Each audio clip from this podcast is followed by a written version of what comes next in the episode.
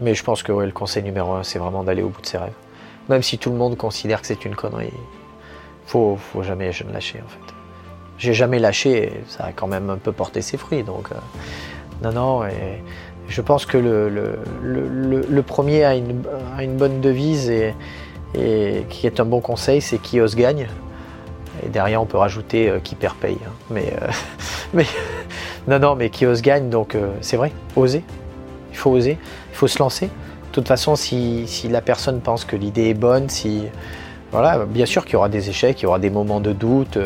Euh, tout entrepreneur, tout salarié, toute personne sur cette planète, euh, je pense qu'on a tous connu nos hauts, nos bas, euh, nos difficultés. Et après, moi j'ai la chance de travailler avec une équipe avec qui je, m'entends, qui est une, comme une famille pour moi. Et je, pense être aussi un peu une famille pour eux. et ça c'est important en fait.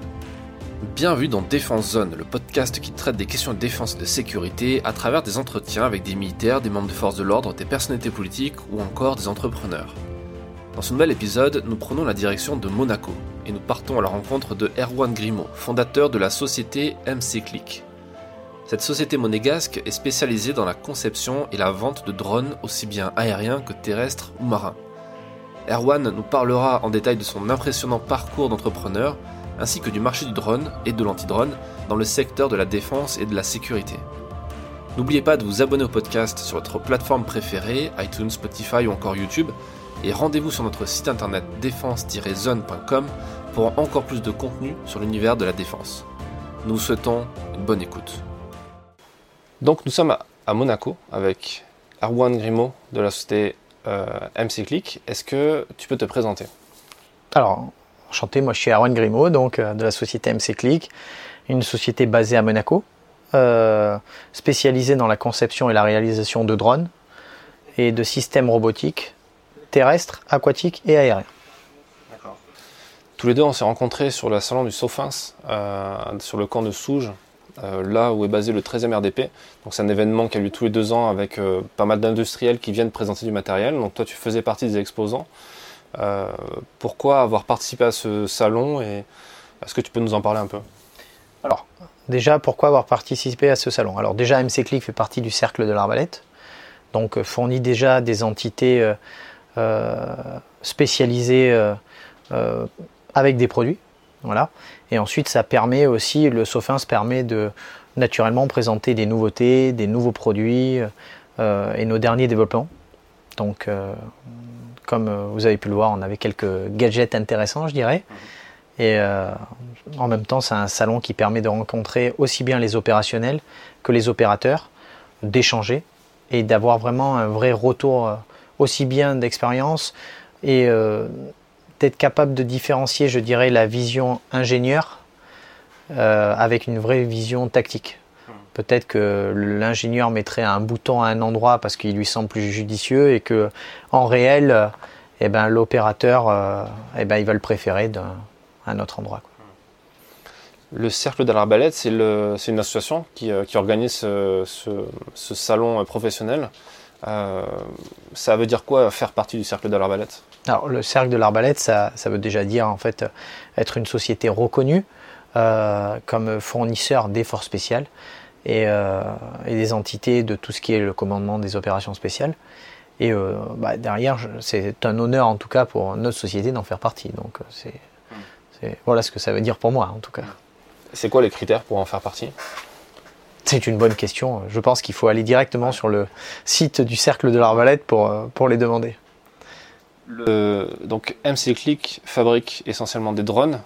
quand on pense aux drones, on pense naturellement aux drones volants mais en fait pas que, parce qu'au final, euh, euh, vous fabriquez des, drones terrestres, donc des sortes d'araignées, de, chiens euh, électroniques. Alors oui, oui, alors on, fait du drone volant. Hein. MC Click a, commencé comme ça et continue. Donc on a notre gamme, je dirais, personnelle de drones qui sont fabriqués dans nos locaux.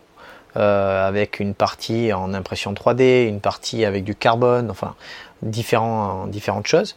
Ça, c'est du 100% tailor-made.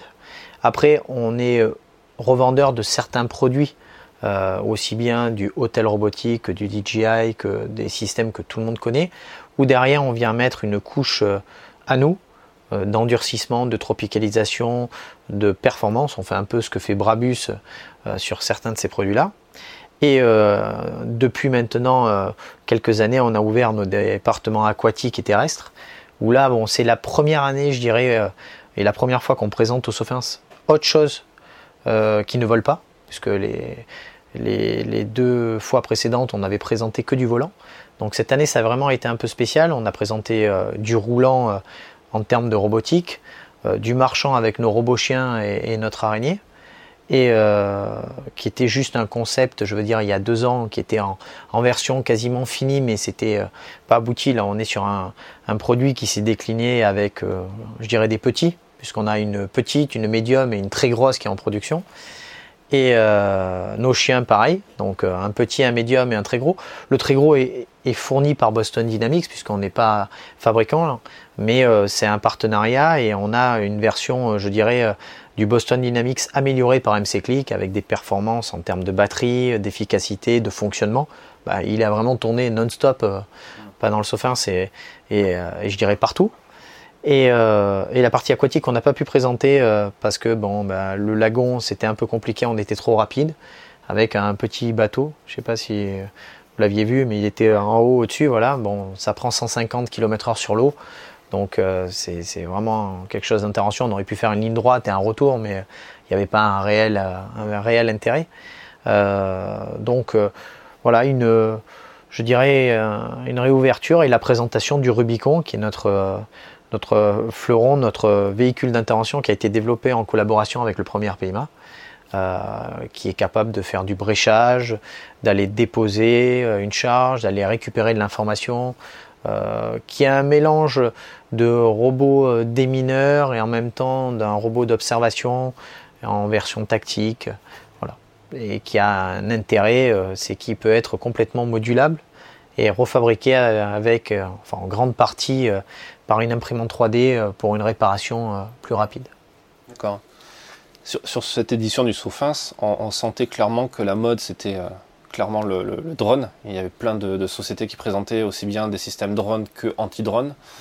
nous aussi, là, vous étiez, comme un poisson dans l'eau là. Alors nous aussi, on a présenté un système anti-drone. Après, on est resté un peu, je dirais, vague. On l'a juste emmené neutralisé parce que l'idée était était d'avoir euh, une maquette parce qu'on n'a pas besoin, si on veut faire des démonstrations, les clients peuvent se déplacer. Et euh, oui, oui, on était comme un poisson dans l'eau. Après, euh, je pense qu'on on a fait de belles démonstrations. Vous avez pu en assister à quelques-unes qui étaient assez sympas. J'en ai pas vu beaucoup de démonstrations de, mes concurrents. J'aurais bien aimé aussi en voir, ça me permettait de voir des nouveautés. On a pris des bons contacts. on a présenté aussi des, notre moto électrique, un peu améliorée, euh, on a présenté deux trois, deux, trois choses intéressantes. Euh, oui, euh, cette année, la mode était au drone.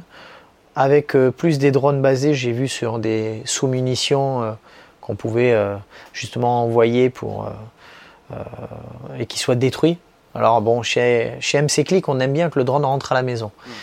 C'est un peu compliqué pour nous de le, de le sacrifier, donc on est plutôt sur une version de drone où on va aller récupérer de l'information, euh, apporter euh, euh, un système, un colis, on va employer le terme de colis, et pouvoir voilà, aller récupérer aussi un colis. c'est plutôt nos, usages, quel que soit le milieu. Et quelle que soit la zone utilisée, en température chaude comme en température froide, euh, pour ça on est un peu spécialisé là-dessus parce qu'on a envoyé des drones un peu partout euh, sur cette planète, aussi bien pour l'exploration scientifique euh, que pour d'autres usages. Et voilà, ils commencent à faire leurs preuves et à être suffisamment endurants pour fonctionner. C'est justement la question que je, que je, voulais te poser sur l'usage, parce que quand on va au Sofins, on a l'impression d'être un peu dans de la science-fiction. Quand on voit les essaims de drones, quand on voit les, les armes anti-drones, etc., euh, qui envoient des micro-ondes, tout ça. Euh, c'est quand même un laboratoire pour les forces spéciales, c'est l'élite qui utilise ça. Est-ce que tu, vois une évolution vers, euh, alors pas le grand public au sens tous les civils qui pourraient utiliser ça, mais des, services plus conventionnels, la police, voire la police municipale, qui pourraient utiliser ce genre de, système Alors, bon, alors déjà plusieurs choses là-dessus. Donc l'essai anti-drone, par exemple, c'est pas une nouveauté. Euh, alors ça, fait les faux buzz, J'ai trouvé ça sympa moi aussi. MC Click fait des shows drones avec des essaims. À l'heure actuelle, on est capable de gérer jusqu'à 1000 drones en simultané. et on est capable de faire un essaim, je dirais pas juste démo, mais piloté par un leader, jusqu'à une cinquantaine de drones. Ça, c'est à temps X, à l'heure où on parle actuellement. Euh, c'est pas dans nos cartons, c'est un démonstrateur qui fonctionne. Ça, c'est un usage, par exemple, civil. Euh, dans le sens qu'on va faire, on va remplacer un feu d'artifice, euh, voilà. en prenant compte qu'un essaim de drone à l'heure actuelle vole en grande partie avec un GPS, et que si on venait à tirer avec un fusil anti-drone dans cet essaim, malgré les sécurités, malgré tout ça, bon, on en met quand même pas mal au tapis. Euh, pour avoir fait le test sur nos systèmes, euh, ça fout le bordel. Euh, quand on en a une cinquantaine, ça peut se gérer parce qu'on peut les espacer. Quand il y en a 300 ou 400, ça fait un gros trou. Voilà. donc c'est quelque chose que on travaille et déjà pour se libérer du GPS il faut savoir que donc, par rapport à ce qui a été présenté sur les seins de drones, nos drones à nous en fait sont 100% fabriqués. On n'est pas sur une base de parotte. Euh, on les usine en totalité. On a fait produire nos propres cartes mères. On est sur un drone qui pèse que 300 grammes, qui vole 25 minutes, euh, quelles que soient les conditions météorologiques. voilà. Et qui est piloté automatisé et qui communique avec chacun de ses collègues et chacun de ses congénères. Ce qui fait la force de l'essaim. Puisqu'à l'heure actuelle, la grande partie des essaims, et pour l'avoir vu au, au Sofins, euh, on envoie une information, on envoie une cartographie, le drone enregistre cette info et après euh, fait un peu son vol, je dirais, à la méthode autonome. Euh, ils sont tous lancés en même temps. Maintenant, s'il y en a un qui vient à se barrer de la formation, bon, ben, aucun autre drone n'a l'information. Seul le logiciel qui gère, c'est bon, mais on en a perdu. Là, euh, euh, notre architecture à nous est, vraiment une architecture un peu plus, euh, que je dirais, de type neuronal, où chacun des drones communique entre eux et ils ont une, vraie formation en essaim. Avec un leader, si le leader disparaît, ben, il y a un nouveau qui se prend le leader, et, etc., etc. D'où un usage futur demain pour sûrement des forces armées. Pour la partie anti-drone, c'est la mode. Euh, ça fait des années que maintenant tout le monde fait des drones, je dirais, mais il arrive un moment où il faut bien les arrêter. Euh, alors, euh, nos systèmes ont déjà été déployés, les nôtres, sur différents théâtres. voilà, je m'arrêterai là. Ils fonctionnent. Ils fonctionnent très bien. On a des bons retours. On a corriger, je dirais, les premiers retours où on avait des antennes qui ressemblaient à des pelles à tarte, où on pouvait euh, justement euh, euh, faire sécher le linge dessus. Hein. Donc on a fait quelque chose de compact, comme on a vu sur le stand, beaucoup plus léger, parce qu'il ne faut pas oublier que par 40 degrés, porter un système anti-drone avec un, backpack dans le dos qui fait 30 kg, etc., ben, on n'en a pas envie. donc il faut quelque chose de compact, de léger, de fonctionnel. ça déjà c'était la troisième chose, dans le civil. Alors, on se rend bien compte que de toute façon, tout ce qui est amélioration militaire finit un jour par arriver dans le civil. Euh, MC Click a une politique très spéciale. Euh, déjà, on ne vend pas aux civils des systèmes que l'on considère nous-mêmes comme étatiques ou sécuritaires, même s'ils n'ont aucune catégorisation. Euh, un drone chez nous qui a un niveau de tropicalisation, une résistance plus accrue au vent, une portée plus performante, ne peut être acheté que si l'on présente patte blanche. Alors, on peut être civil, mais dans un cadre précis, une exploration scientifique, euh, la sécurisation d'une emprise portuaire, euh, voilà. Ça, c'est, je dirais, le côté civil. Sinon, en fait, il va falloir quand même avoir un bon, un bon administratif ou une demande euh, écrite. Euh, de un, ça permet de ne pas avoir, je dirais, du n'importe quoi sur le marché, et de deux, ça permet aussi de connaître le client. Euh, le Sofin, cette année, c'était un peu spécial, comme on l'a vu, puisqu'il y avait le Soft Lab, où il y avait des produits qui sont déjà dans le civil et qui sont détournés du civil pour avoir un usage demain militaire. Clairement, la société volumique avec qui on travaille, qui fabrique des imprimantes 3D, sont 100% dans le civil, sont rentrés avec nous euh, et aussi un peu grâce à nous dans cette partie euh, euh, force de l'ordre militaire, et on se rend bien compte que c'est l'avenir.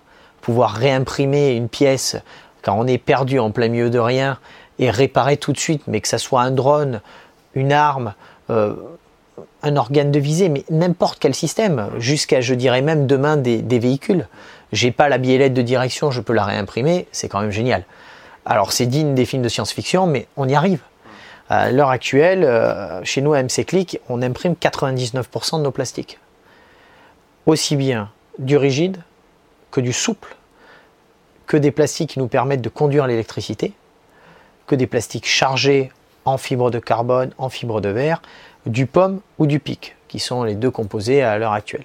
Donc, déjà, ça, ça permet de un prototypage et on arrive à des, états de finition qui sont euh, très intéressants. On est quasiment, je dirais, sur, euh, sur de l'injection maintenant. Alors, en fonction des machines, en fonction euh, du type de je dirais, de, d'imprimantes, puisqu'il y a plusieurs types d'imprimantes. Il y a les, dépôts de fils, comme on utilise chez Volumique, il y a la stérilithographie, il y a le frittage de poudre. Euh, chez nous, on a un peu tous les types qui nous permettent des usages différents en fonction du besoin. L'une va mieux marcher pour un certain besoin, l'autre va moins bien marcher. Il y a des plastiques qui, au soleil, ben, vont se déformer parce que la température augmente. Et c'est les, premiers tests qu'on a effectués sur notre Rubicon, ben, c'était le problème. Euh, je dirais à Monaco, il fait bon vivre. On a 25 degrés. Allez, aujourd'hui, il a fait très chaud, 32. Bon, euh, oui, mais quand on est à 40, 40 et quelques degrés en plein soleil, quasiment pas d'humidité et qu'on laisse euh, un véhicule noir, bon, bah, le plastique fond. Voilà, on s'en rend bien compte et, euh, et on n'a qu'à voir au Koweït euh, l'état des vrais véhicules, je dirais, des Range Rover avec les garde-boue qui fondent et pourtant euh, c'est pas de l'impression 3D. Donc euh, voilà. Ça, je pense que c'est dans le civil, ça va rentrer dans le domaine militaire.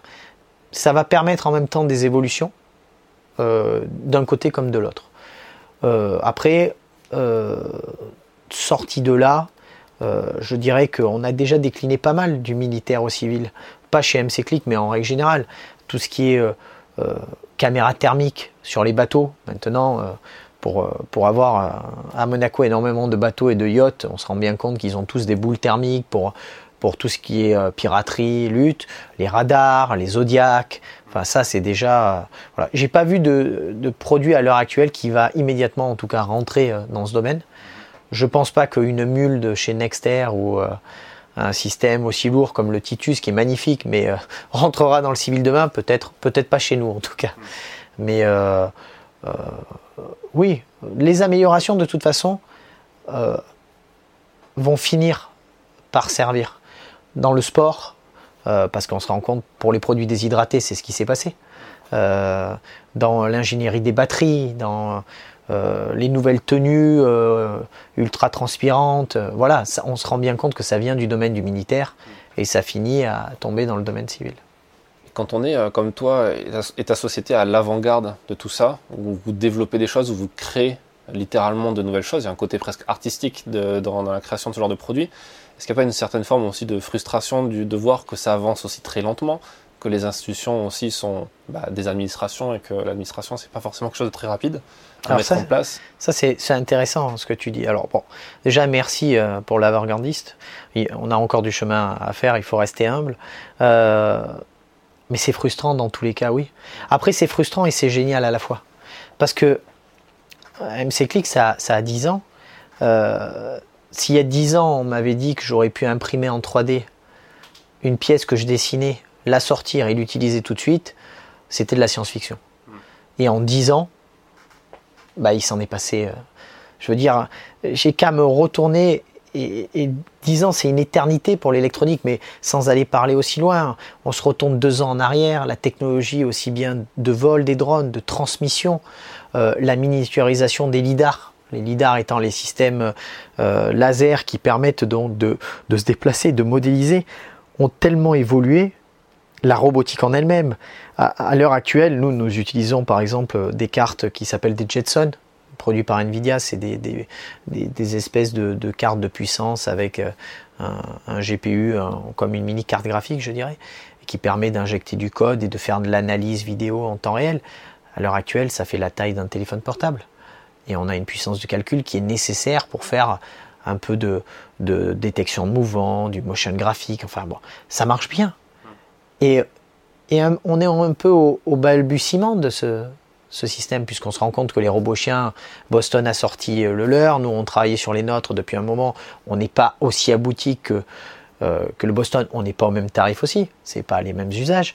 Maintenant voilà, on arrive, la motorisation, les moteurs que je t'ai montrés, puisqu'on travaille sur nos exosquelettes, euh, on les fait produire sur mesure, et ça commence à, venir. Alors oui, c'est frustrant parce que, parce que dans notre tête, à nous tous, dans mon équipe, on a des idées, et, on se rend compte que technologiquement parlant, derrière, on n'a pas la capacité de le faire, mais pas parce qu'on on met pas les moyens, ou, mais parce que ça n'existe pas encore en fait.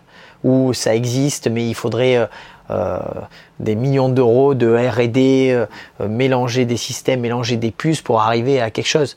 Euh, c'est compliqué. Un chien déjà pour le faire marcher, c'est compliqué. Un humain, ça l'est encore plus. C'est pour ça que nos, malheureusement, enfin malheureusement et heureusement, on verra peut-être, mais on ne fait pas pour le moment de, je dirais, de robots qui sont bipèdes. Euh, on aime bien et après on aime bien aussi le côté animal. Euh, MC on aime bien un truc qui, dérange et qui fait peur. Donc le, chien c'est assez dérangeant, hein. ils sont assez dégueulasses hein, ces trucs. Hein. Non, je veux dire, on n'a qu'une envie, c'est vider un chargeur dedans. Donc euh, et, l'araignée c'est encore pire. Et pourtant j'adore les araignées.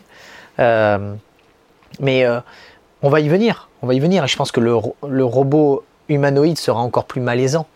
parce que, bah, parce que parce que ça se rapproche de nous il y aura ah. des questions éthiques aussi qui vont se poser. Hein. Alors les questions éthiques, on les, on les, a déjà, parce que je veux dire, on peut tout à fait armer demain des robots et euh, les laisser prendre une décision.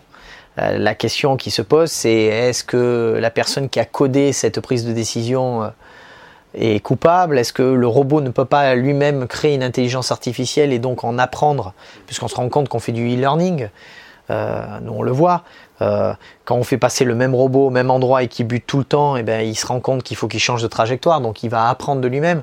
Est-ce que demain, par exemple, il apprendra pas que ben, si euh, il a une arme, il est menaçant, et est-ce qu'il la pointe vers lui et qu'il tire qui On n'y est pas encore. Hein. Je veux dire, on n'y est pas encore pour, pour travailler sur les déplacements autonomes. on est au balbutiement, ça marche bien, ça, ça commence à fonctionner. Euh, mais bon, euh, on utilise pas mal de, caméras qui font de la stéréoscopie afin de pouvoir avoir de la profondeur. Bon, euh, ça vaut pas l'œil humain. Hein.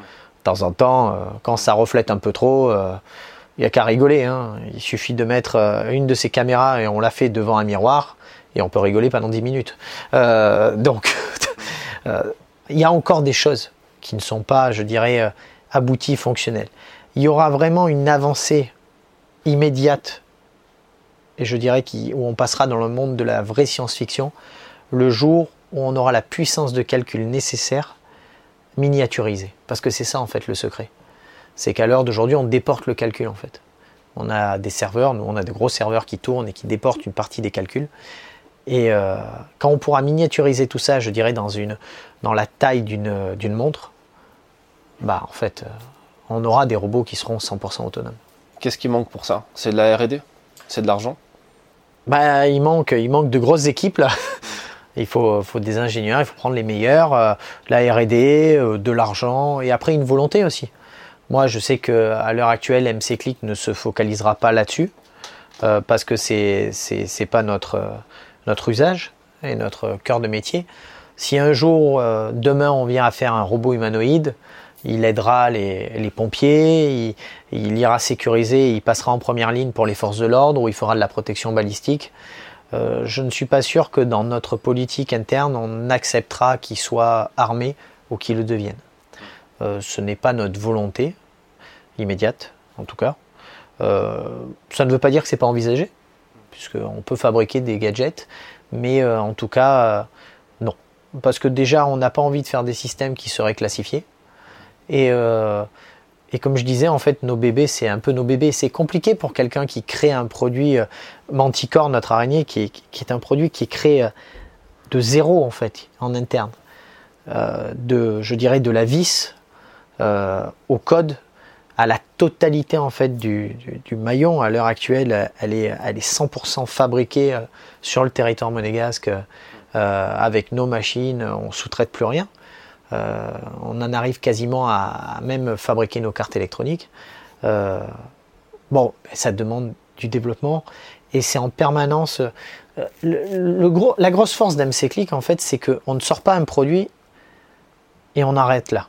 En fait, on sort un produit. Voilà, quand Manticore est sorti, on avait une version 1. Là, on est à la cinquième génération. elles sont toutes upgradées. Je veux dire, mon client qui demain vient acheter une version 5, si on a la version 8, il sera d'office upgradé en version 8 tout le temps du processus. Euh, parce qu'en fait, on ne cesse de l'améliorer. Alors, sur le, le côté financier, ben, c'est pas vraiment intéressant. Euh, sur le côté euh, éthique et je dirais moral, on considère que si on l'upgrade, ça veut dire qu'on à chaque fois on fait mieux. Et euh, donc ça peut être des upgrades mécaniques, etc. C'est des accessoires. C'est sûr que si un jour on doit revoir la totalité de l'architecture, bon, ça sera une, nouvelle version. Mais je veux dire, on améliore des choses et il y a aussi un, retour. Il y a des rétex réguliers et donc on se rend compte, ben voilà, la nouvelle par exemple se retourne. Elle se retourne dans toutes les positions. Euh, euh, donc euh, on a redessiné un nouveau châssis avec des nouvelles pattes qui lui permet, ben, elle tombe dans un escalier, elle se retourne. Là, elle est en train de remonter les escaliers. On fait de l'analyse justement pour qu'elle soit capable de, franchir les marches, de calculer l'angle pour équilibrer son corps. C'est des, heures et des heures et des heures et des heures de calcul. alors j'imagine demain pour un robot humanoïde, s'il doit ouvrir la porte ou la fermer, voilà. C'est donc c'est la prise de décision qui est compliquée. Tant qu'il y a un humain derrière qui pilote, euh, c'est à peu près simple. En prenant en compte qu'il faut que ça soit simple pour l'humain. Parce que là, pareil, l'ingénieur, euh, donc euh, chez moi, par exemple, Kylian, il va, il va coder son système, il va le mettre en place. Bah, s'il y a 50 boutons, ça va pas vraiment lui poser souci. Mais en réel, on se rend compte que les 50 boutons, on s'en souviendra plus le jour J. Et ce qui est compliqué, c'est de faire quelque chose d'ultra technologique qui a énormément de capacité et d'être capable de simplifier cette commande pour qu'elle soit à la portée de n'importe qui. Et ça, c'est la partie la plus critique en fait. Euh, oui, parce que l'opérateur sur le terrain, lui, il va pas chercher le manuel d'emploi. Euh, bah, en fait, l'opérateur sur le terrain, déjà, on, va le former. Hmm. On va le former et, il il faut pas que ça soit une usine à gaz. Parce que, euh, que ça soit pour un usage pompier, par exemple, secours, ou euh, forces de l'ordre, comme le groupe d'intervention euh, qu'on a vu, euh, quand ils interviennent, ben, ils interviennent parce qu'il y a un souci. Pareil que les forces spéciales. Donc je veux dire par là, l'usage, bah, pour parlons, exactement du groupe d'intervention monégasque, ils ont des DAB, donc les DAB chez nous c'est des nanodrones. c'est un peu plus gros qu'un Black Hornet en beaucoup moins cher, puisqu'un DAB vaut 650 euros hors taxe c'est vraiment c'est du consommable. Euh, ils en ont plusieurs dans leur, pochette euh, sur leur gilet. Ils le prennent, ils le secouent, il se met en route, il le jette, il vole. Il va faire sa reconnaissance. Euh, le, gros intérêt du DAB, c'est qu'on est capable de former un individu en 3 heures. En 3 heures, il sait le piloter. Alors attention, il n'est pas pilote de chasse d'un drone, euh, il est capable de rentrer dans une pièce, de, faire une ouverture d'angle, euh, de voir, d'aller regarder derrière euh, le canapé, de voilà. Il sait faire ça. Après, c'est sûr qu'il va lui falloir au moins un mois d'entraînement régulier pour vraiment aller passer dans le petit carreau de la fenêtre, voilà. mais il a fallu le simplifier. il a fallu le simplifier aussi bien en termes de stabilité, en termes de pilotage, et ensuite, on a rajouté plein d'accessoires entre, je dirais, la version 1 et la version d'aujourd'hui. Déjà, il se retourne. Quand il se casse la figure, on appuie sur un bouton, le drone se remet dans le bon sens. Euh, et ça, c'était primordial. Euh, il a fallu le tropicaliser. On l'a tropicalisé et endurci à un tel point qu'il peut couler dans un aquarium. Alors, c'est le côté délirant et rigolo. Mais en réel, qu'est-ce qui s'est passé? En réel, il s'est passé tout bêtement qu'un jour, sur euh, un entraînement, euh, on avait un évier qui était rempli d'eau et le pilote est venu accrocher l'évier et est tombé dedans. Et on, a fracturé un drone là-dessus et on s'est dit non, euh, ça peut arriver. C'est des drones qui ne volent qu'en intérieur. Moi j'ai un seau d'eau, je lui jette dessus. Euh, ça peut arriver. donc il faut qu'il récupère de l'information. Donc on l'a tropicalisé, endurci. Ensuite on s'est rendu compte que c'était bien d'avoir un drone indoor, mais de temps en temps pour une raison X ou Y, on a peut-être besoin de sortir à l'extérieur pour rentrer par une autre fenêtre. Donc il fallait quelque chose de péchu, et qui puisse faire. Euh, donc on a survitaminé les moteurs et là on est sur un produit qui peut se déplacer à 35 km/h, euh, qui fait 22 grammes euh, hors batterie. qui a dans les 8 à 10 minutes d'autonomie et qui, est très véloce, qui est très véloce. Et on en déploie un, hop, il est mort, ok, on kill le premier, on en prend le deuxième, on le redéploie, et quand la colonne avance, on récupère le premier, on le remet dans sa petite pochette, et, et on avance comme ça, comme ça. Et c'est un produit qui, qui est vraiment fait pour, pour aller euh, chercher un forcené, récupérer de l'info. Il n'est pas silencieux. Il n'est pas silencieux, il ne fait pas non plus le bruit, le bruit d'une tronçonneuse, mais euh, euh, voilà. quand on voit arriver, ben, déjà on ne sait pas d'où ça vient, ça arrive très vite, donc ça, a certains avantages. Et eux l'utilisent énormément, il y a différentes unités aussi qui en, qui en ont, que ce soit aussi bien les Suisses que d'autres entités et qui en sont très satisfaits et qui l'utilisent régulièrement. Et qui l'utilisent régulièrement dans le sens où euh, il prend pas mal de pètes. C'est, si vous voulez, la, enfin, si tu veux, la philosophie d'MC c'est, euh, c'est que c'est pas juste un drone, c'est un outil en fait. Et l'outil, ben, il s'utilise comme un outil. Alors oui, il faut en prendre soin, oui, il faut le ranger pour qu'il fonctionne. Maintenant, euh, voilà, il peut se casser la gueule, il peut, euh, bah, s'éclater dans un mur, on doit le balancer à travers une fenêtre, ah bah, on a cassé la fenêtre, on le jette, euh, il tombe, il fait 10 roulés euh, boulets. Voilà, il faut que ça marche. Après, si on le fait 100 fois dans une journée, on casse un truc et on, finit par casser quelque chose. Mais voilà, il faut que ça soit un minimum, je dirais, tough et, endurant pour avoir un vrai usage dans, notre usage à nous. On a pour ça des bons testeurs. Hein. Je veux dire, les unités sont quand même des bons testeurs. Donc c'est important. Euh, sur, euh, on a déjà reçu dans, le passé sur le podcast des, entrepreneurs comme toi qui, travaillent dans, le milieu de la sécurité, de la défense, euh, mais pas que, parce qu'il y a aussi des. par exemple, on a reçu François Brion de la société PGM, que tu dois connaître. Tout à fait. qui travaille aussi avec des tireurs sportifs, et pas forcément que des forces de l'ordre, encore moins que des forces spéciales. Ils font des bons fusils d'ailleurs. Font des très bons fusils. Et avec lui, et notamment d'autres entrepreneurs comme. Euh, Tibor Vass du groupe LPN, qui, fait de la formation dans la sécurité privée aussi, euh, ou, euh, ou Jess Plater de, de Terang MPSEC. Avec eux, on parlait de la complexité qu'il peut y avoir d'exporter des produits à l'international, alors des produits en lien avec l'armement, les usages un peu guerre. Qu'est-ce qu'il en est pour toi, sachant que c'est pas une société française, c'est une société étrangère, même si on n'est vraiment pas très loin de la France. On est à Monaco. Comment ça se passe? Alors, bah, dans tous les cas, qu'on soit à Monaco ou en France, euh, euh, exporter des produits euh, qui ont une catégorisation armement, bah, c'est compliqué. Et c'est compliqué. Là, c'est pas la casquette MC Click, mais c'est la casquette armurier, puisque je suis armurier, qui, va répondre. On est soumis à la loi française par rapport à la, convention franco-monégasque de voisinage, donc bien sûr là-dessus. Alors MC Click ne fait aucun produit qui peut être catégorisé ou qui peut être bien à double usage. Euh, dans le sens que notre robot, euh, s'il vient demain avoir une charge ou à, faire du bréchage, on, fabrique les, modèles qui vont permettre de coller, je dirais, la, pâte à modeler, mais on ne fournira jamais l'ensemble. Euh, de un, ce n'est pas une volonté interne, et de deux, en fait, on, veut garder, je dirais, la, facilité que nous avons à vendre certains de nos produits. Euh, de deux, c'est une société monégasque.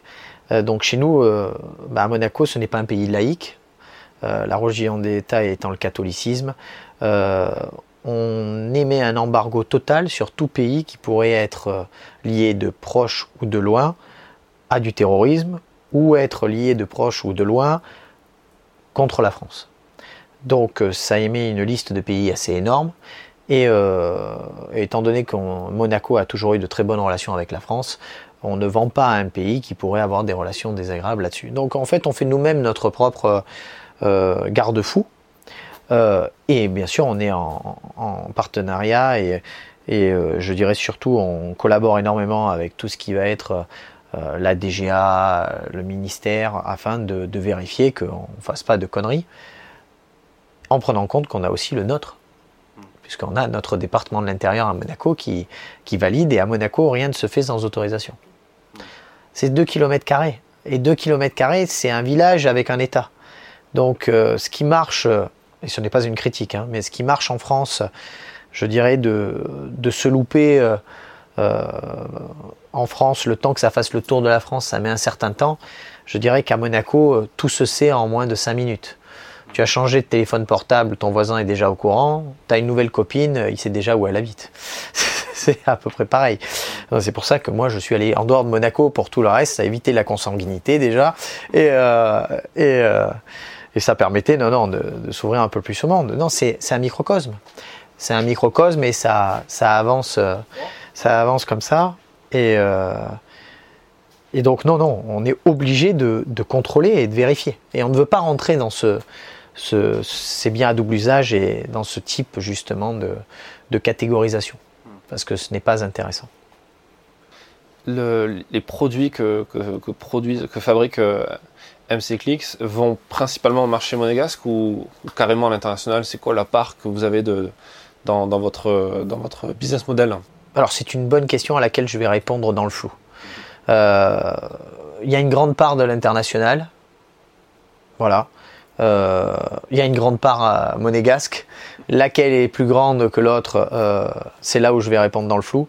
Euh, maintenant, bien sûr qu'on travaille beaucoup avec. Euh, on peut pas se contenter, enfin se contenter d'un kilomètre, enfin de 2 km carrés, malgré qu'on ait beaucoup de boulot sur Monaco. exclusivement, je dirais, réservé aux civils à 99%. Et les 1% restants, ça va être aussi bien les, la force publique. La force publique chez nous, ça représente les pompiers et les carabiniers du Prince. Euh, que la sûreté publique qui représente la police de Monaco. Euh, sorti de là, en fait, à Monaco, il n'y a, pas grand-chose d'autre. Euh, donc nos clients vont être civils, même s'ils sont administration. Et tout le reste sera de l'international. Puisque c'est quand, même, c'est quand même bizarre, mais Monaco étant un, tout petit pays, on est obligé de vendre à l'extérieur. Monaco, c'est aussi un, pas un hub, mais en tout cas c'est une zone de rencontre de pas mal de, pays aussi, euh, de, gens qui viennent faire du business. Ah oui, oui, euh, Monaco c'est toutes les religions du monde, toutes les cultures euh, qui vivent en paix, librement, et à partir du moment où elles respectent notre territoire et l'endroit où ils vivent, enfin où elles vivent. déjà parce que ben, on a un maillage de caméras qui est colossal, on a une, on se, on a une sécurité très élevée. Donc là-dessus, dans, cette recherche et développement, par exemple, nous, on a toujours été très liés à la sécurité. C'est pour ça qu'on a toujours voulu avoir les meilleures caméras, pouvoir regarder loin. Donc, euh, et l'intérêt de Monaco, c'est que, bah, on va pas se le cacher, ça fait rêver c'est quand même plus sympa de, rencontrer euh, quelqu'un sur Monaco que de lui dire euh, on va aller à Bechevillers. Malgré que Bechevillers ça peut être sympa, hein, mais voilà. Donc c'est vrai que ça a un, gros avantage.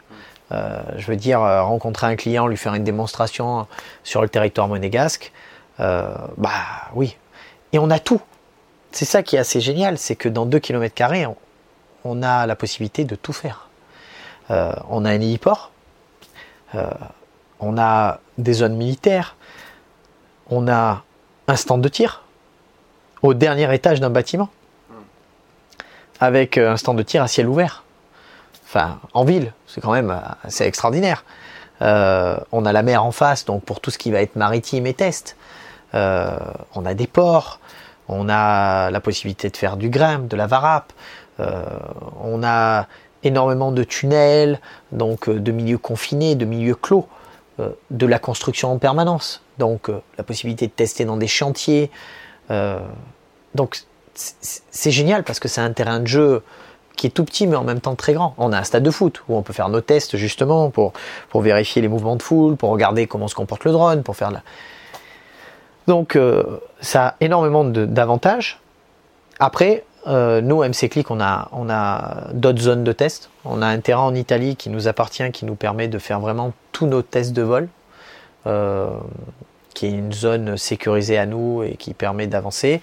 Et on a des nouveaux locaux qu'on est en train d'emménager à Monaco, euh, avec une zone, je dirais, entraînement, test, où on va pouvoir faire un mini CQB mix robotique, mix humain voilà, euh, qui permet de tester nos systèmes et de les vérifier. Et notre, nouveau atelier où là, il y aura nos dernières technologies et, surtout les machines qu'on n'a pas la place de mettre. Parce que chez moi, ben, c'est petit, hein. C'est pas très grand et le mètre carré est très cher à Monaco. Et euh, donc, euh, on pousse les murs. C'est exactement le terme. C'est vrai que là, on enregistre cet, cet entretien dans, tes locaux et c'est vrai qu'il y a beaucoup de choses. Ça ne va pas être facile pour le ménage, là, pour la poussière. L'équipe s'arrache les doigts d'ailleurs. Euh, non. Il y a un truc sur lequel j'aimerais revenir. Si, c'est au Sofins, j'ai remarqué que la plupart des, des, sociétés qui vendaient des systèmes drones ne faisaient que ça c'est-à-dire proposer un système drone, et ceux qui vendaient de l'anti-drone faisaient que de l'anti-drone. Et, euh, ou en tout cas, peut-être que j'ai pas bien vu, mais en tout cas, j'ai l'impression que tu étais le seul stand qui proposait à la fois les deux en fait. Oui, mais parce que moi euh, j'ai tout compris. C'est parce que je te vends le produit que je vais te désinguer. C'est assez extraordinaire.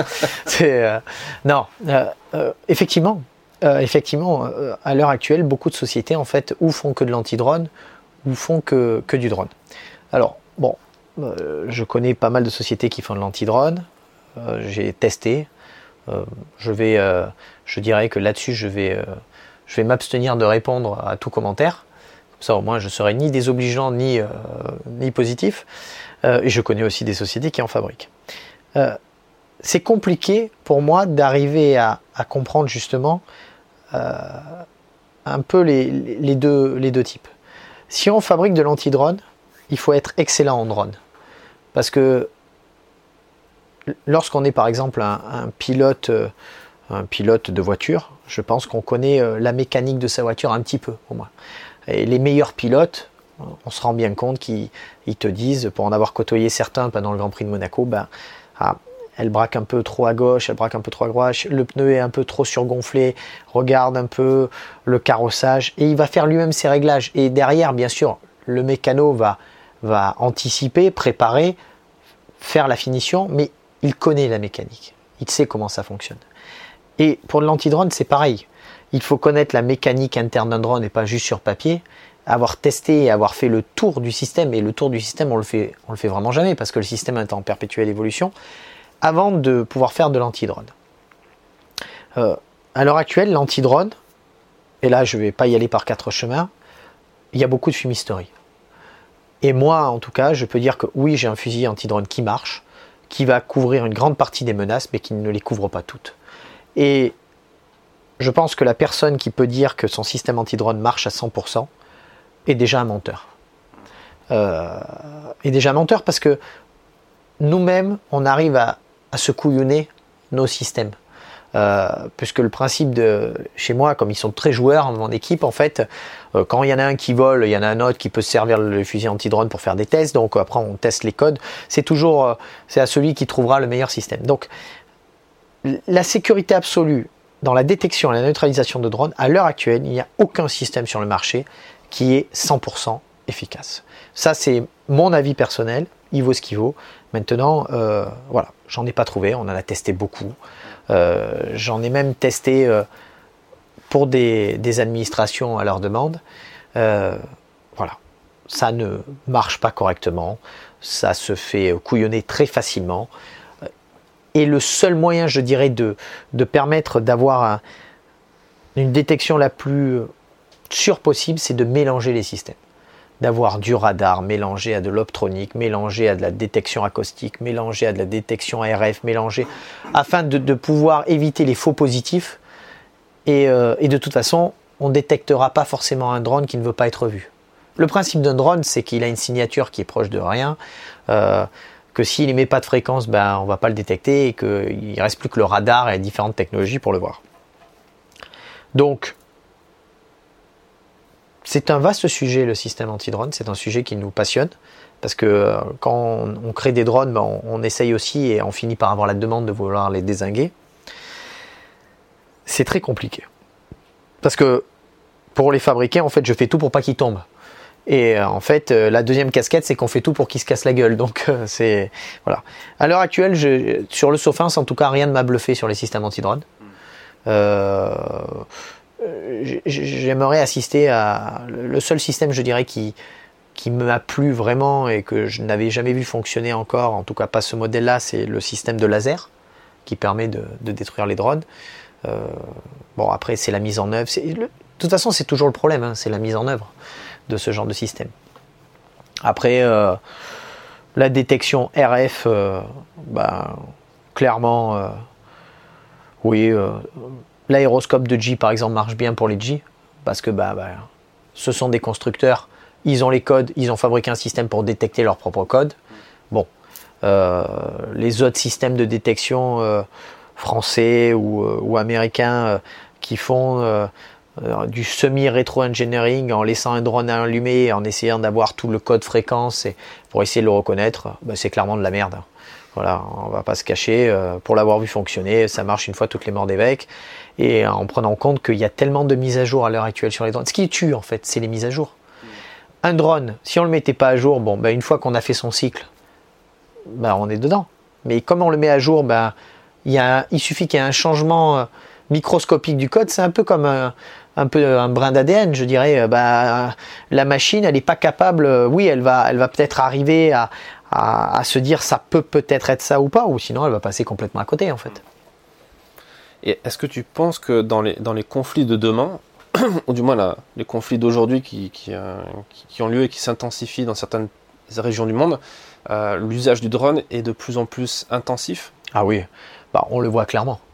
On l'a vu clairement ces derniers temps avec les drones suicides euh, qui, qui, attaquaient. On l'a vu clairement, euh, euh, les Israéliens s'en sont servis pour larguer du lacrymogène déjà depuis, quelques années.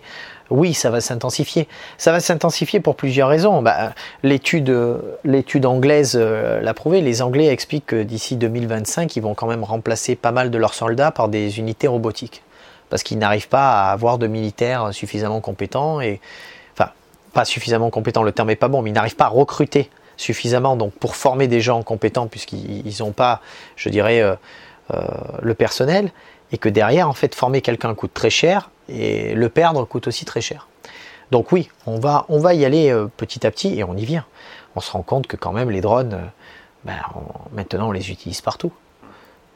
aussi bien pour la version civile, pour les pompiers, pour aller éteindre euh, la cathédrale de Notre-Dame, que pour aller extraire des gens euh, à Fukushima parce que ben voilà, on voulait aller regarder, que sur le théâtre de guerre pour aller bombarder une zone, euh, que comme on fait nous dans certains pays d'Afrique pour aller livrer des médicaments, etc., etc.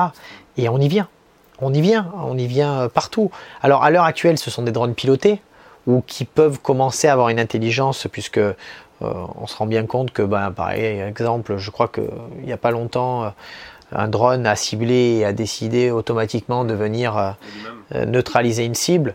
Bon, de lui-même, il y a bien quelqu'un qui a écrit le code pour qu'il y aille. Donc c'est pas lui qui s'est réveillé un matin en prenant cette décision. quelqu'un a écrit un code pour que si jamais il détecte, je dirais, la totalité des bons algorithmes, il engage une manœuvre. Bon, oui, mais on y vient on y vient. Euh, on, y vient aussi bien sur les avions, je dirais, euh, euh, qui intègrent maintenant des nouveaux autopilotes pour leur permettre de se poser. dans le civil, ça fait des années que les avions de ligne se posent tout seuls. Hein. et pourtant, c'est pas un drone. Mais il ne faut pas se voiler la face. Je veux dire, le pilote est devenu, je dirais, un, un outil, lui aussi, qui lui permet de. Alors, après, les, mecs qui pilotent des avions vont m'engueuler. Donc, euh, non, mais je veux dire, bien sûr qu'ils pilotent, mais je veux dire, par là, ils ont quand même pas mal de, d'assistance, d'avionie qui leur permettent de se faciliter la vie. Mais même nous, euh, euh, de temps en temps, on s'amuse à piloter des drones d'il y a 7 à 8 ans. Ah ben, clairement, on se rend compte que la technologie a fait un bon. Quoi.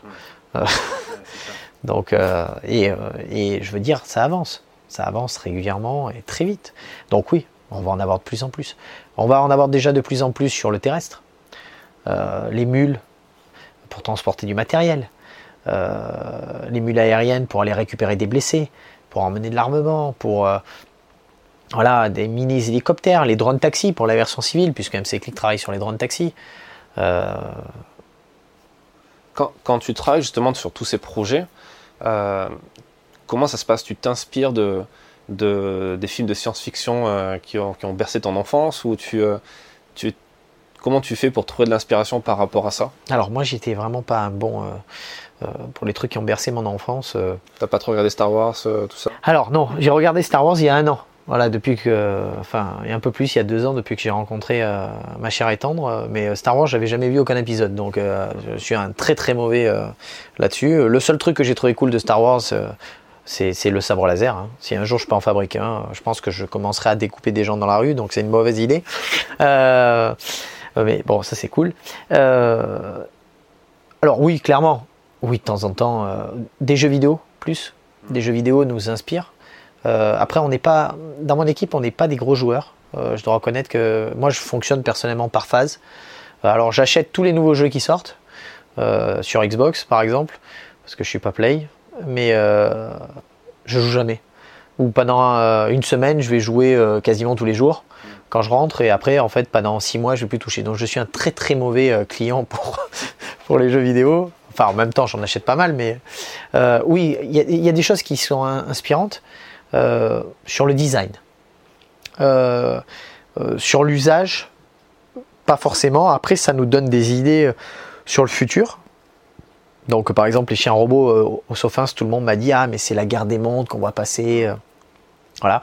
Bon, alors moi, je ne l'ai pas vu. Après que je suis rentré du Sofins, je suis allé voir. Effectivement, il y a, y a un, petit air assez sympa.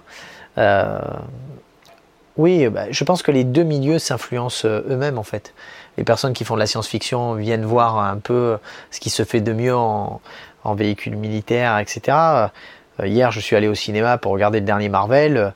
Leurs vaisseaux spatiaux ressemblent beaucoup à des avions de chasse américains. Donc, on, s'y inspire euh, et des deux côtés, on, fait des designs. Euh, voilà. Après, ça part d'idées un peu folles en fait au départ. Ça part d'une discussion ou ça part. Les, idées les plus tarés en fait euh, partent de ça. Euh, Manticore est parti sur une idée euh, complètement tarée l'araignée.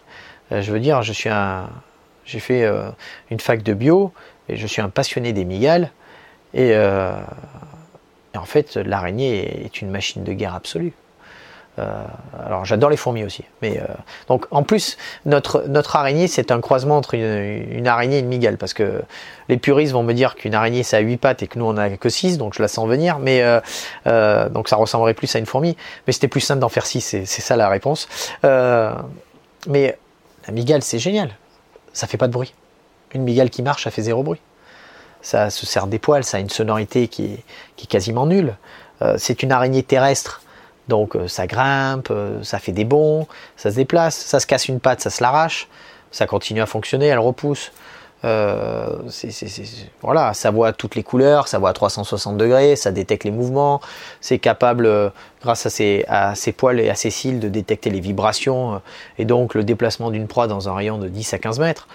c'est top. Tu, n'as jamais vu la série Stargate avec justement les réplicateurs Alors j'ai vu la série Stargate. par contre, je suis un amoureux de Stargate. Ça, j'ai toujours aimé. c'est pas venu de là cette histoire, cette idée justement d'araignées qui peuvent se reproduire. Alors les réplicateurs, ils n'avaient pas quatre pattes. Ah, peut-être. Ah, ils avaient peut-être quatre pattes, ces, ces, saloperies. Alors non, euh, c'est ouais, ouais, non, les réplicateurs, oui, j'ai... non, c'est pas venu de là, tiens, mais euh... parce qu'il y a ce côté d'impression des, des, pièces qui s'assemblent. Oui, oui, tout à fait, je m'en souviens, et qui bouffent le vaisseau afin de pouvoir se réimprimer. Une vraie merde. Et euh... non, non, mais c'est pas venu de là, non, non, mais c'est venu de, de, de, pas mal de choses, donc on a fait et, euh, et donc on, on travaille là-dessus, euh, le, le, sur sur différents produits. Alors tu vois, par exemple, on, se sert de la nature pour quasiment tout. Mais euh, bon, chez nous, on a abandonné le côté euh, serpent. Hein. On ne fera pas de robot serpent. Euh, c'est trop compliqué déjà de 1 et, de 2, en fait, il faudrait regarder un serpent et chez moi ils sont pas friands des serpents donc euh, déjà qu'on en a un qui est pas friand des araignées si tu veux donc euh, et que depuis que le zoo de Monaco nous prête euh, gracieusement une belle tarentule femelle qui, me fait penser à mon ex parce qu'elle veut me, buter à travers la vitre et qui est une vraie saloperie hein. oui parce qu'il arrive un moment où si tu veux quand tu fabriques une, une araignée mécatronique en fait robotique eh ben, il faut regarder comment elle marche et pour apprendre à coder correctement, eh ben, il va falloir, euh, oui, tu as la gestuelle, tu vas la faire déplacer, mais il va falloir quand même regarder. Alors les vidéos, c'est sympa sur Internet, regarder toutes les araignées qui se déplacent au monde, c'est cool. Mais euh, en avoir une en vrai et la voir se déplacer 10 ou 15 fois, étudier, regarder ses hauteurs de pattes, qu'elles varient et tout. Et après, il y a quelque chose d'inné. Je dirais, euh, pourquoi c'est si dérangeant et si malaisant? Parce que dans, notre code génétique, les araignées, ben, ça nous pose un problème. Euh, même les gens qui aiment les araignées, en fait, ils aiment les araignées, mais c'est une crainte qu'ils prennent sur eux. En fait, voilà. Et après, ils apprennent et ils aiment vraiment ça. Ça devient une passion. Maintenant, le premier réflexe de tout le monde qui voit une araignée euh, qui dépasse les 10 cm, c'est euh, pas forcément de lui faire un gros câlin, mais de s'éloigner.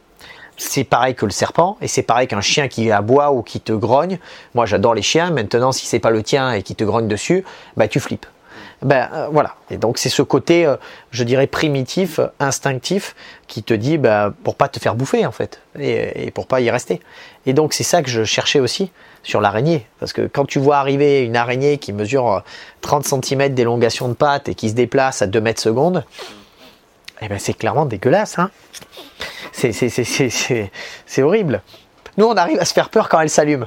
Et euh, en fait, c'est devenu le dernier jeu en date euh, dans mes locaux, si tu veux.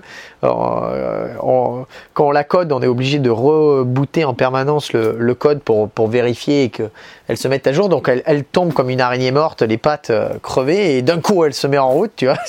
Et c'est en fait, si tu pas tu es un peu dans tes pensées ou que tu es juste à côté, tu fais un bond parce que tu t'y attends pas. Alors c'est ce qui est encore plus con. Mais non, non, mais voilà. Donc oui, on, y vient, non? Alors après, les science-fiction, bien sûr. Alors euh, Stargate, alors euh, Star Wars, bof, euh, je sais pas trop, mais bon, tu as un film dernièrement qui, m'a pas mal inspiré et que c'est Total Recall, j'aime bien. après, tout ce qui est film de bestioles, hein, les aliens, les conneries de ce genre, les déplacements. bon, Arakata qu'on va oublier, Hein, avec des araignées géantes, parce qu'à part pour se marrer, euh, ça sert à rien. Mais euh, euh, non, non, mais, clairement, sur le design en tout cas. Le design, c'est important. Bah, notre Rubicon ressemble un petit peu, je dirais, à, au, Warthog de Halo. on, a, on a pris un peu d'inspiration, au moins sur la calandre avant, là-dessus, pour un côté un peu futuriste, et, parce que j'adorais Halo à l'époque. Et, et, ça marche clairement bien. Et on se rend compte que les véhicules militaires ressemblent souvent à des jeux vidéo euh, et vice versa. Oui, puis c'est ce côté un peu futuriste. Et est-ce que aussi c'est pas un peu du marketing? Parce que l'industriel qui va vendre ça, qui va vendre le, véhicule ou le dispositif, euh, l'équipement qui ressemble à un truc que les gens, les militaires auraient pu voir dans un film de science-fiction, c'est un peu leur dire c'est le futur. Je ne sais pas si c'est marketing, mais ce qui est sûr, c'est qu'on a plus envie d'utiliser un produit qui est sexy et qui est joli que d'utiliser un produit qui nous plaît pas. Euh, après, il y a l'usage. Si tu as un produit ultra sexy mais qui te sert à rien, euh, bon voilà. Euh, moi je sais que on, attache une, petite importance, je dirais, au design. Parce que on n'est pas bon euh, là-dessus. Je veux dire, c'est pas notre corps de métier. Nous, on fait du, fonctionnel, mais le design, c'est important de faire quand même quelque chose d'un peu sexy. Et donc, on bosse sur, sur le design pour que on ait des améliorations, on ait euh, toujours quelque chose qui soit.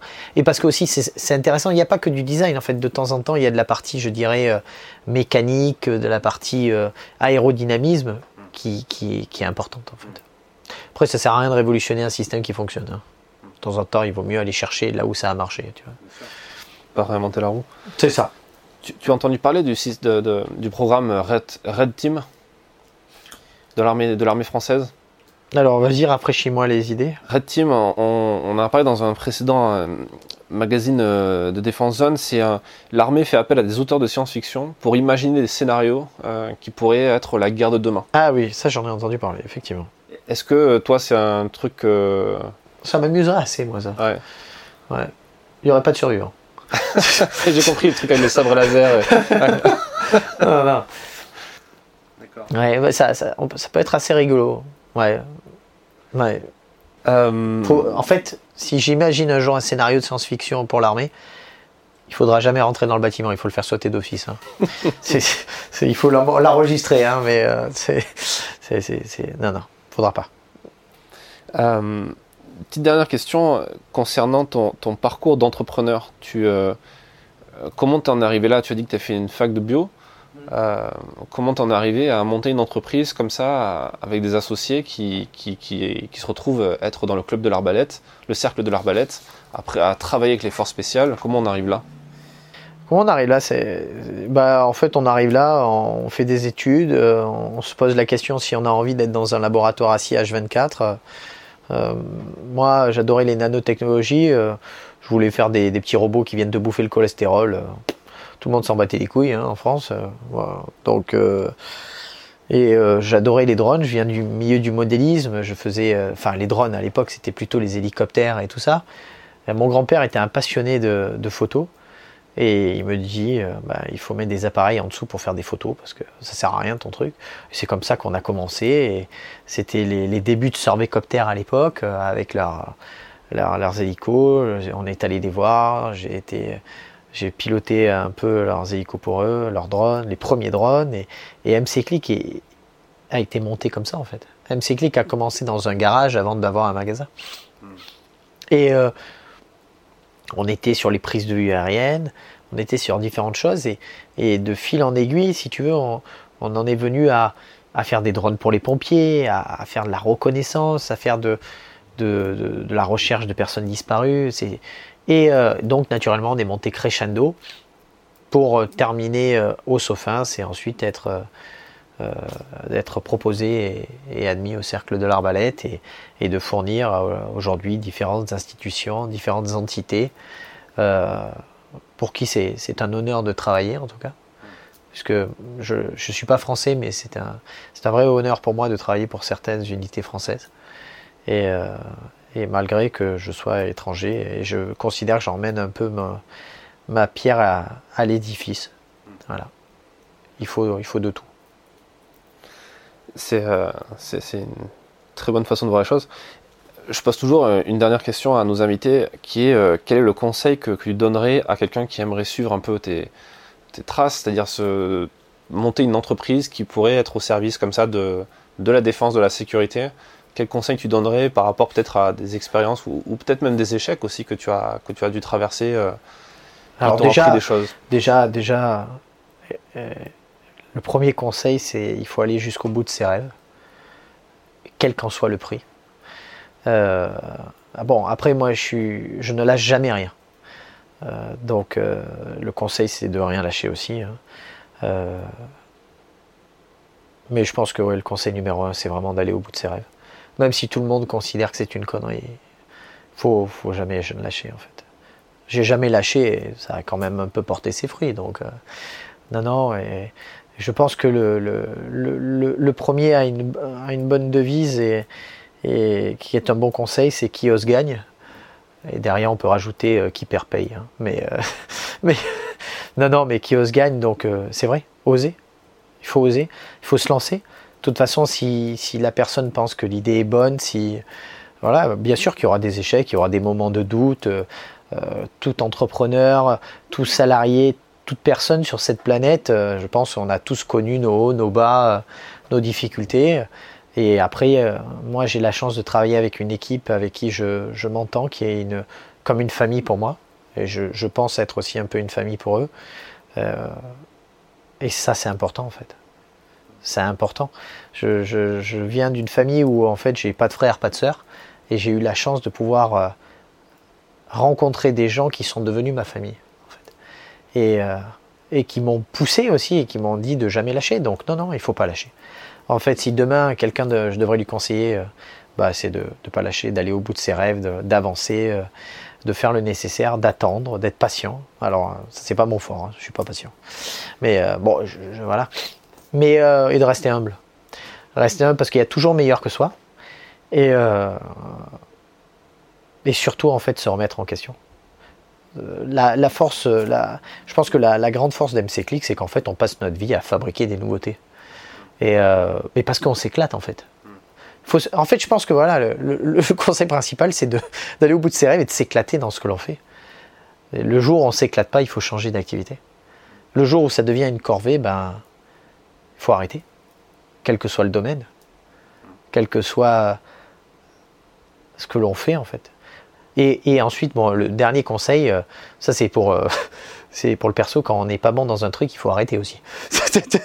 je, veux dire par là, même si on, a, veut aller au bout de ses rêves, il arrive un moment où quand on est vraiment nul, il faut arrêter. Voilà, moi j'ai le mal de mer, mon rêve, ça serait d'être commandant de frégate, je sais que je n'y arriverai pas. Euh, donc il faut savoir s'arrêter. Hein voilà, non mais, euh, blague à part, oh non mais c'est vrai. Aller au bout de ses rêves, faut foncer. De toute façon, on vit qu'une fois. Tout en étant pragmatique du coup.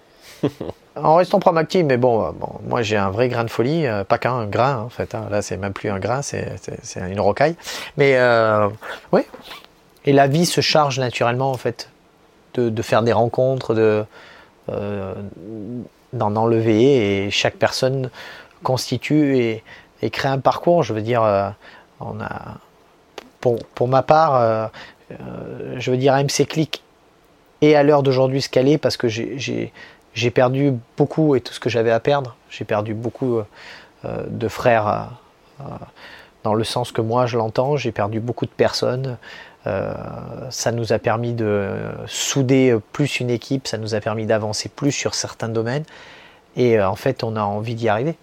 Et il y a des moments, ben voilà, quand ça va pas, ben on pense, euh, on pense un peu que ça pourrait aller mieux, ben, ou on pense aux personnes qui sont plus là, et ça nous donne un coup de pouce. Et après, on pense aussi que ce que l'on fait, ben, c'est important. Et il faut s'éclater, il faut, je sais pas, il faut, je sais pas. Moi, quand je viens le matin, j'ai la banane en fait. Hein. J'arrive à MC Click, euh, je suis content. Euh. Bon, j'ai que des, des, casse-couilles avec moi, mais non, non, mais en fait, mais, mais, mais c'est ça en fait. Il faut, il faut y aller. Euh, les, sociétés qui, qui ont un bon, un bon répondant, un bon ressenti, ça fait plaisir de travailler. Ça fait plaisir de travailler. Euh, il y a des gens qui transmettent des passions et, on a toujours des choses à apprendre. Je pense que le, dernier conseil, c'est vraiment ça en fait. C'est d'apprendre. Nous, on aime apprendre en fait, même si c'est pas notre domaine. Bon, après, il y a des choses qui sont pas passionnantes, qu'on n'a pas envie d'apprendre. Hein. Bon, mais euh, mais il y a quand même je pense qu'il y a quand même des sujets qui sont intéressants. Et d'apprendre, ça permet, euh, de toute façon, ça permet toujours quelque chose. C'est clair. Voilà. Bah, merci pour ces conseils. Et, euh, et, je mettrai en lien les, de cet épisode le, site internet de MC Click. Oui, alors il, un petit peu, il, faudra mettre l'Instagram, je pense. Hein. parce que le site internet, euh, ils vont pas comprendre. Hein. Instagram, il faudra mettre l'Instagram. Bon, le site peut être sympa et, et voilà. Ça marche. Merci beaucoup et à bientôt. Eh ben, il n'y a pas de quoi. Merci à vous. Merci d'avoir écouté cet épisode jusqu'à la fin. S'il vous a plu, partagez-le autour de vous et abonnez-vous au podcast pour ne pas rater les prochains. Défense Zone, c'est aussi un magazine en ligne et en version papier disponible sur le site internet défense-zone.com. Rendez-vous en description pour plus d'informations et à très vite dans un prochain épisode.